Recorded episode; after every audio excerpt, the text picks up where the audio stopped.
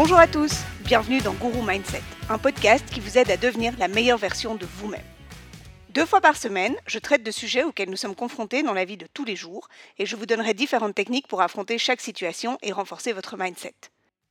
Ces techniques sont un condensé de formations, de coaching, de livres et de méthodes que j'ai rassemblées tout au long de ma carrière pour vous aider à gagner du temps et que vous puissiez vous construire un état d'esprit en béton armé. Allez, aujourd'hui, on va apprendre à jongler avec nos différentes personnalités et assumer sans une once de culpabilité tous nos défauts. Alors, peu importe où vous en êtes dans votre vie, vous avez différents rôles. Ceux-ci sont liés à vos responsabilités. Que vous soyez étudiant, travailleur, parent, en couple, que vous ayez des amis, une famille, etc., Tour à tour, vous changez d'attitude pour correspondre le mieux aux responsabilités que vous avez dans vos différents rôles. J'illustre par un exemple concret. Attention que ceci n'est absolument pas une plainte, ce sont juste des constatations factuelles parce que moi j'aime chacun de mes différents rôles. Pour ma part, je suis employée. J'ai donc des responsabilités envers mon employeur. Je me dois d'être à la pointe de mon domaine, d'être sérieuse et digne de confiance, loyale et rigoureuse. Montrer que j'ai les dents longues, que j'en veux et que je travaille avec passion. Je suis aussi manager. Je me dois d'être un rock pour mes équipes, toujours exemplaire, montrer le chemin sans jamais faillir et faire la balance entre problèmes personnels et attitudes professionnelles. D'un autre côté, je suis maman.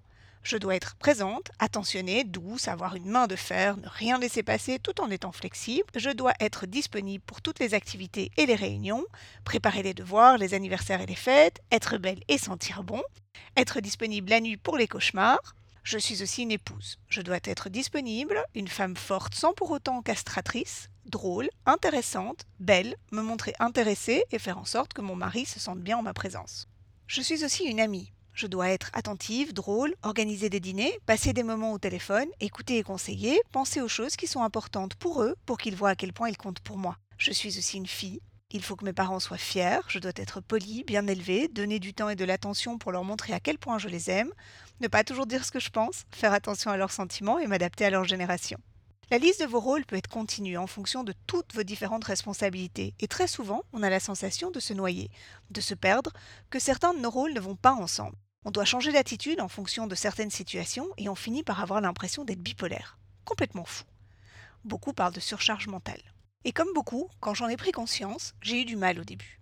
Montrer à mon boss que j'étais à 100% dévouée à ma tâche, prouver au professeur que j'étais une mère incroyable, être totalement disponible pour mon mari le soir en rentrant, quand je rentrais, parce que je voyageais beaucoup pour mon travail, écouter ma mère, trouver du temps pour mes amis, aller au sport, mais trouver le temps de lire 60 livres par an, parce que n'est-ce pas ce que font tous les grands dirigeants de ce monde, jongler avec les désidératas de tous et avoir l'impression qu'on oublie quelque chose. Tout le temps. Ah oui, nous, on est qui dans le fond? On dit aux autres J'ai la sensation de me perdre, je ne sais plus qui je suis. J'en ai marre, j'ai envie d'être moi et de tout envoyer balader. Et puis on essaye de trouver du temps pour savoir qui on est réellement, pour lire des briques sur le moi profond. Ce temps, on ne le trouve jamais parce que nos autres rôles ne s'arrêtent pas et on finit par en vouloir aux autres, à ses enfants, à sa femme, à son patron ou à ses associés. Bref, ça devient une spirale infernale qui ne mène qu'à vous happer dans un tourbillon de frustration. Bon allez, Stop maintenant. Arrêtez. Soufflez. C'est fini. Ça va bien se passer. La première chose qu'on va faire, c'est comprendre un grand principe. Ce n'est pas grave de ne pas être le meilleur. L'important, c'est de faire de son mieux. Et aussi, on se décomplexe. Alors la pitié, maintenant, ça suffit. On voit les choses en face et on accepte. Oui, vous avez différents rôles. Oui, vous avez des responsabilités. Mais non, personne ne vous demande d'être irréprochable et de vous mettre une telle pression que vous finissez par être irascible avec tout le monde. Et je vous promets que depuis que j'ai arrêté d'essayer d'être parfaite en tout point et que j'ai décidé de juste faire de mon mieux, les choses ont grandement changé. Je vous explique. Je n'essaye plus de prouver que je suis une employée parfaite. Les choses sont comme elles sont. Du moment que je suis irréprochable professionnellement, je ne m'embarrasse plus. Je donne le meilleur de moi-même et ça se voit je suis faillible, je montre que j'apprends et je n'ai aucun de mes patrons qui m'en ait jamais tenu rigueur. J'ai expliqué à mes employés que je n'étais pas leur mère. Quand on vient me voir avec un problème, on ne le dépose pas à mes pieds pensant que je résoudrai tout. Je préfère les faire grandir en leur disant que quand ils viennent me voir avec un problème, ils doivent avoir déjà réfléchi à deux solutions. Je suis exemplaire, je leur montre le chemin et la discipline, mais je dis quand c'est trop. Je leur montre que je suis humaine et en fait, ça nous soude. J'ai aussi expliqué à mes enfants que maman n'est pas parfaite et qu'elle ne sait pas tout. Maman fait du mieux qu'elle peut. Et si maman se trompe, eh bien c'est normal. Ça arrive. Parce qu'on apprend toute sa vie et c'est ça qui est génial. Je leur ai dit que maman les aime de tout son cœur et que tout ce que je fais, c'est par amour. Mes enfants ont du coup appris qu'il ne fallait pas être parfait, que faire des erreurs, c'était aussi important. J'ai dit aux profs que j'étais une working mom, que je n'étais pas à plaindre parce que j'adorais ce que je faisais, que j'aimais aussi être maman et que je composais juste au mieux avec les deux. Et qu'elles ne s'attendent pas à ce que je participe à toutes les fancy fairs et que j'amènerais probablement des crêpes préfaites au goûter, mais que j'allais les acheter avec passion. Elles se sont marrées et maintenant en général elles m'adorent. Mon mari a compris que c'était plus drôle d'avoir une femme qui rigole et qui l'écoute, qui acceptait toutes ses imperfections et qui vivait très bien avec. Et j'ai dit à mes amis que je les aimais à l'infini et que je faisais de mon mieux pour être disponible et que si je ne l'étais pas, cela ne changeait rien à la place qu'ils tiennent dans mon cœur. Et j'ai aussi dit à mes parents que je n'étais pas parfaite. Et oui, ça, c'était mon coming out. Mais que j'étais heureuse. Et vous savez quoi? Depuis que je me suis décomplexée, déchargée de tout le poids de la pression de la perfection, depuis que j'ai fait mon mea culpa à tous d'être une personne, un simple être humain, eh bien ça va beaucoup mieux. Et tout le monde m'accepte. Comme ça, avec mes imperfections.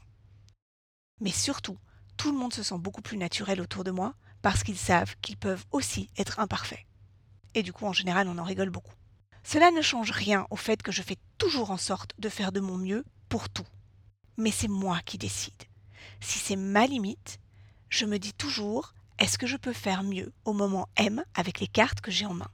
Si la réponse est oui, alors je le fais. Mais ça change tout parce que c'est moi qui l'ai décidé et que je ne me sens plus obligée envers qui que ce soit.